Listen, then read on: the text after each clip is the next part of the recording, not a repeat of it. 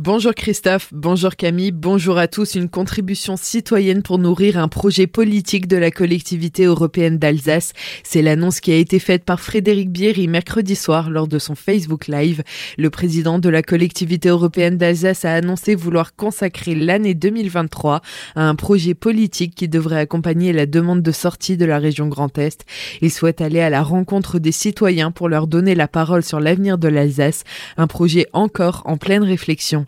Inauguration officielle du Colibri à Bichevillers. Le nouveau bâtiment du centre hospitalier départemental de Bichevillers a officiellement été inauguré pendant la cérémonie des vœux mardi.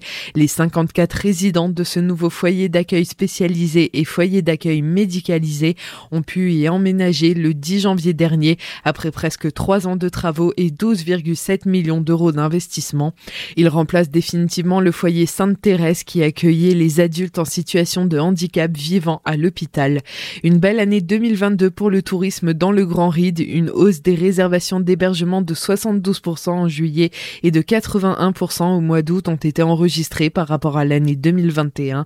La fréquentation des bureaux de l'Office de tourisme a aussi fortement augmenté, notamment à Erstein où cette dernière s'élève à plus 304%, un chiffre qui s'explique par un déménagement des locaux dans l'hypercentre de la ville. Parmi les activités les plus réalisées, la visite du musée mémorial de la ligne Maginot à Markelsheim avec 6000 entrées au compteur. Il n'y aura pas de téléphérique entre l'Alsace et Europa Park, c'est ce qu'aurait annoncé la direction du parc à nos confrères de France Bleu. L'idée avait été évoquée en 2018 lors d'une rencontre entre le président Emmanuel Macron et Roland Mac, le propriétaire d'Europa Park. Rapidement gelé en raison de l'opposition des associations de protection de l'environnement, le projet serait aujourd'hui enterré. À Célestat, l'inscription scolaire en maternelle commence dès lundi les futurs élèves de première section pourront être inscrits jusqu'au 6 avril par voie dématérialisée. C'est aussi le cas pour les futurs élèves de CP et les nouveaux habitants de Célestat. Les parents sont invités à se rendre sur le site célestat.fr. À Célestat toujours, l'activité bébé nageur et les séances d'aquagym et d'aquabike se déroulant le samedi matin à la piscine des remparts sont suspendues jusqu'à la fin des vacances d'hiver le lundi 27 février. À Colmar, c'est le secrétariat du cimetière Ladov qui sera exceptionnellement fermé tous les après-midi de la semaine prochaine.